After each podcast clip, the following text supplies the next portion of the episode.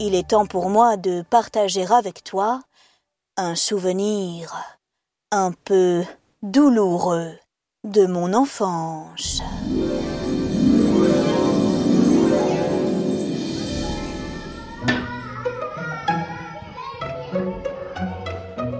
J'ai dans les 8 ou 9 ans, peut-être 10, c'est le mois de juillet, je passe les vacances d'été avec tous mes cousins chez mon papy et ma mamie. Ils habitent La Ciotat, une sublime petite ville dans le sud de la France. Ce jour-là, je m'en souviens comme si c'était hier. Le soleil tape très fort, les cigales chantent. Au loin, la Méditerranée fait onduler, waouh, son joli manteau d'écume. Bref, oh, ça sent la super journée à la plage. Ravi, j'enfile mon maillot préféré, un élégant bikini rouge à pois blancs, puis je descends à la cuisine prendre mon petit déjeuner. À peine installée à table, oui, je suis prise d'une envie très pressante. Vite, je file aux toilettes où je m'enferme à triple tour à cause de mes cousins qui sont du genre, oui, petits farceurs. Ce qui s'est passé dans ces toilettes à ce moment précis, cela ne te regarde pas. En revanche, la suite va sûrement t'intéresser. Mon affaire terminée, je tente de soulever le loquet de la serrure. Mais... Catastrophe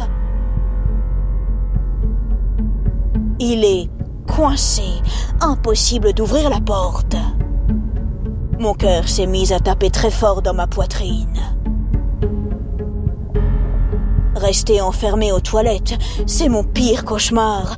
C'est un sujet tellement chaud pour moi que c'est même un chauchemar. Complètement paniqué, je tambourine à la porte comme une folle. Personne ne vient à mon secours. Je crie. À l'aide Ouvrez-moi Je suis coincé au cabinet Toujours personne. Puis, quelques secondes plus tard, j'entends la porte d'entrée qui claque.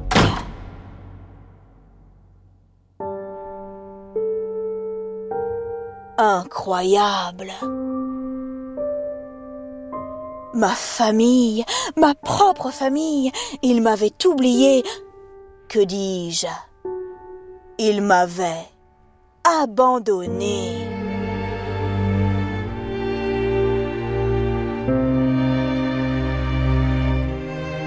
Joyeusement, ils avaient chaussé leurs tongs et ils étaient partis en paréo, sans moi, passer une folle journée à la plage de la coquille. Jamais je ne me suis sentie aussi seule qu'à ce moment-là. Désespérée, je me roule en boule au pied des toilettes. Je pleure. En tournant la tête entre deux sanglots, j'aperçois, derrière la brosse à cuvette en forme de flamant rose, une énorme pile de magazines et, dessous, un vieux livre tout plein de poussière.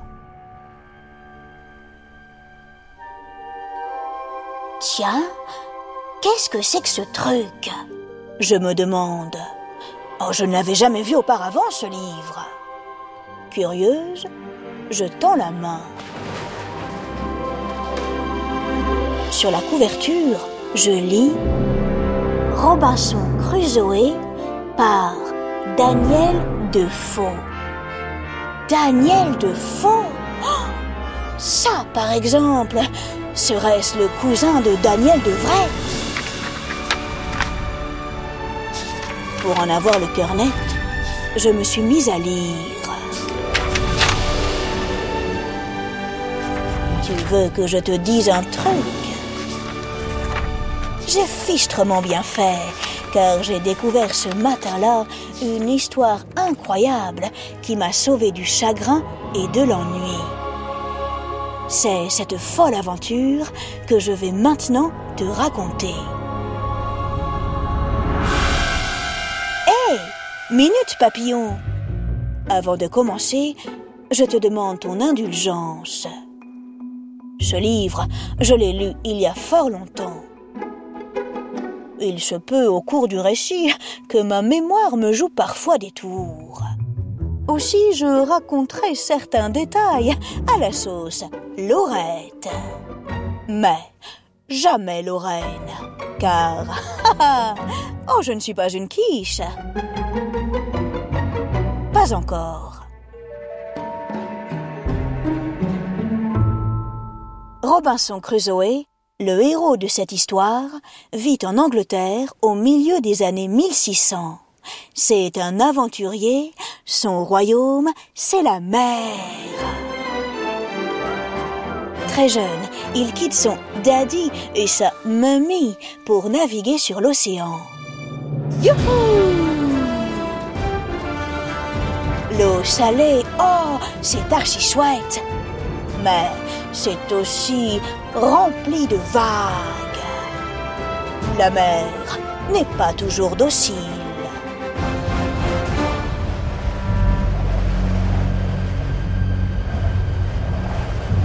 Lors de sa première traversée, pris dans une folle tempête, son navire fait naufrage, il coule. Glou, glou, glou, glou.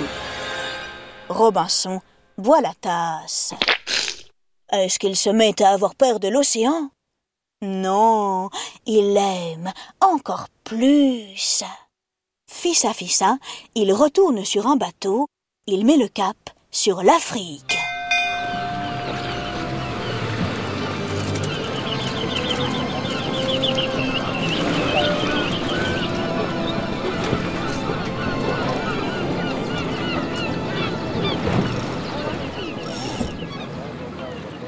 Après plusieurs jours passés en mer, son bateau est attaqué par une sale bande de pirates.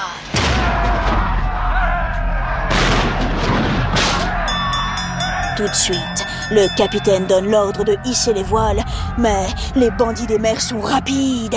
Ils les coursent, ils les chassent, ils les collent. On fait tirer les canons.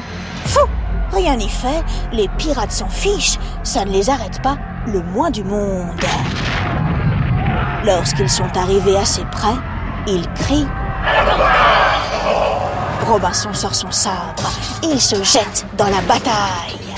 Il combat vaillamment, il défend le bateau comme un lion. Que dis-je? Comme un morse. Hélas, les bandits des mers sont plus forts. L'équipage est capturé, le jeune aventurier devient leur esclave.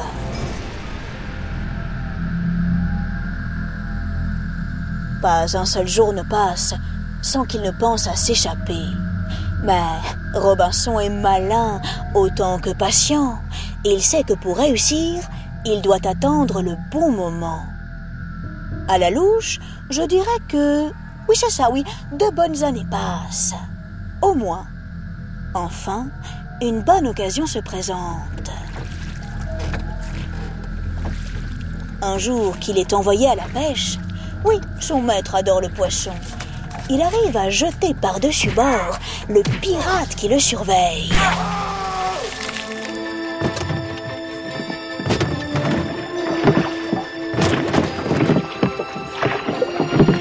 Robinson prend le contrôle du bateau, il se fait la malle.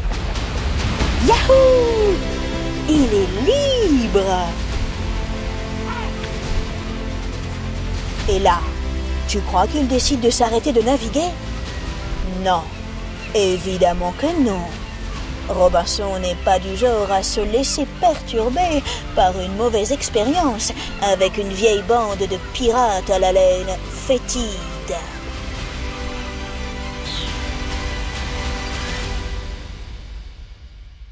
Après quelques années passées au Brésil, il décide d'embarquer pour une nouvelle aventure. Le 1er septembre 1659, son bateau quitte le port, direction la Guinée. Dis-moi, tu vois où c'est? C'est très loin du Brésil, de l'autre côté de l'Atlantique, sur la côte ouest de l'Afrique.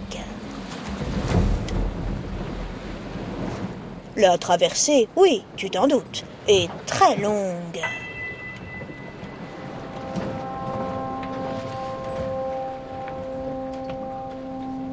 Sur le pont, la nuit, Robinson observe le ciel pour connaître la météo du lendemain.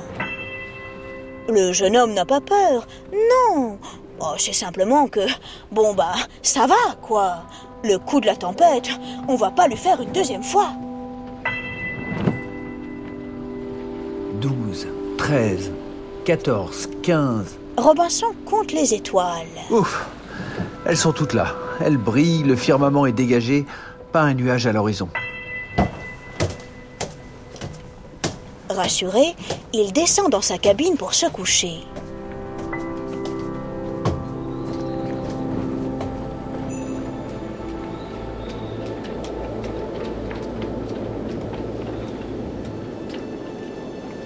Hélas, sous la mer, les algues dansent le tcha-tcha-tcha. Le vent se lève et crac, boum, padaboum, zoom, zoom. Un ouragan de tous les diables déchire le ciel et l'océan. À bord, la vigie sonne la cloche. Réveillez-vous, bande de feignasses C'est grave, les gars Y'a Maxi Tempête, là Robinson et tous les passagers se radinent sur le pont. Oh là, ma parole, mais ça bouge dans tous les sens. Les vagues sont immenses et gonflées. Le navire valdingue à droite et à gauche. Robinson a bien du mal à garder l'équilibre. Il glisse sur le pont comme un pingouin à roulette sur la banquise. Oh purée, non mais c'est pas vrai quoi Crie le jeune homme en levant les yeux vers le ciel, car il paraît que c'est là qu'habiterait Dieu. Et pourquoi j'ai jamais droit à une traversée pépouse, moi, les pieds en éventail? Poussé par des courants très violents, le navire dérive pendant plusieurs semaines. Il remonte plus au nord, vers la Guyane et le Venezuela, pas très loin de l'endroit où se jette le majestueux fleuve Orénoque. L'équipage navigue désormais en dehors de toutes les routes maritimes connues. Tout le monde est très inquiet.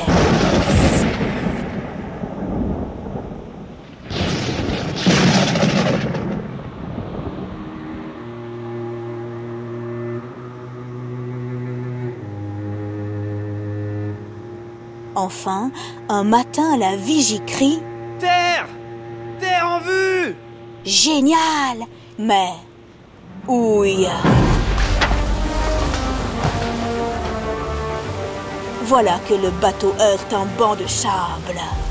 Vu la violence du vent et l'agitation des flots, la coque va finir par se briser en mille morceaux, c'est sûr. Pas d'autre solution, il faut quitter le navire. L'équipage décide de rejoindre la terre ferme à bord d'une chaloupe de sauvetage qu'il jette par-dessus bord. Installés dans la barquette, les hommes claquent des dents, ils rament de toute leur force. L'opération se déroule à peu près correctement lorsque...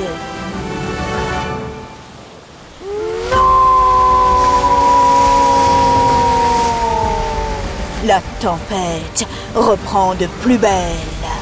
Une vague gigantesque, encore plus grande qu'une montagne, renverse la chaloupe. Robinson est expulsé hors de l'embarcation, il vole dans les airs, avant de retomber brutalement dans la mer en faisant un énorme plouf.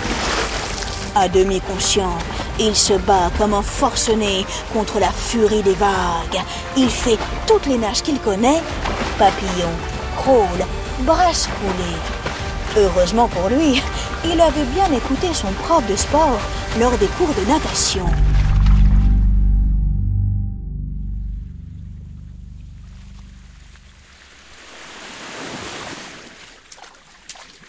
Enfin, il arrive péniblement sur le rivage.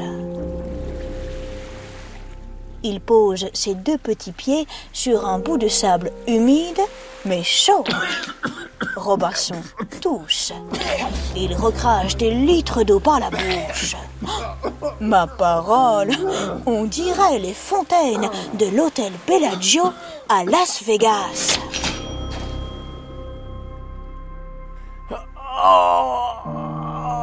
Puis, il gémit. Le pauvre homme cligne des yeux. Il regarde autour de lui. Il est arrivé sur une île, une île magnifique, façon Caraïbe, avec du sable blanc, des petits crabes rouges, des plantes étonnantes, une grande montagne et beaucoup d'arbres verts. Péniblement, il se met à marcher. Où sont passés tous les autres passagers du bateau? Ils sont morts. Robinson est le seul survivant.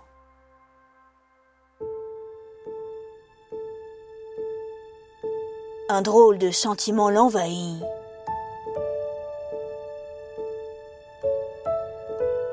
Ah, ça fait vraiment bizarre de se dire qu'on a échappé à la mort. Robinson est vivant, mais il se trouve dans une affreuse situation. Il est tout seul, le slip et les chaussettes trempées, sur une île qu'il ne connaît pas. De plus, ses poches ne contiennent aucun goûter. Or, il a terriblement faim et horriblement soif.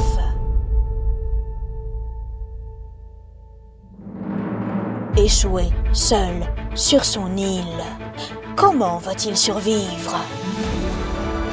Et d'ailleurs, que contient-elle cette île? Que va-t-il y découvrir? Un trampoline géant? Oh, Une piscine à balles? Ou bien des bêtes sauvages comme les horribles serpents à sonnette Mais non Rien à voir avec ce genre de sonnette. Voyons. Les Odyssées est un podcast original de France Inter. En écrivant l'Odyssée, je me suis rendu compte que je ne savais pas écrire le mot Tong. Figure-toi que je l'écrivais T-O-N-G-U-E alors que l'orthographe correcte est T-O-N-G. Je me suis également demandé d'où venait cette légère chaussure estivale. Eh bien, figure-toi qu'elle remonte à la nuit des temps, ou presque. Les Égyptiens de l'Antiquité en portaient déjà, tout comme les Romains. Et pour finir, un petit conseil. Si tu vas aux États-Unis, ne parle pas de tongs, mais de flip-flop. Si tu vas au Québec, utilise le mot gougoune. Tu auras plus de chances de te faire comprendre. Et sur ce, à bientôt, matelot!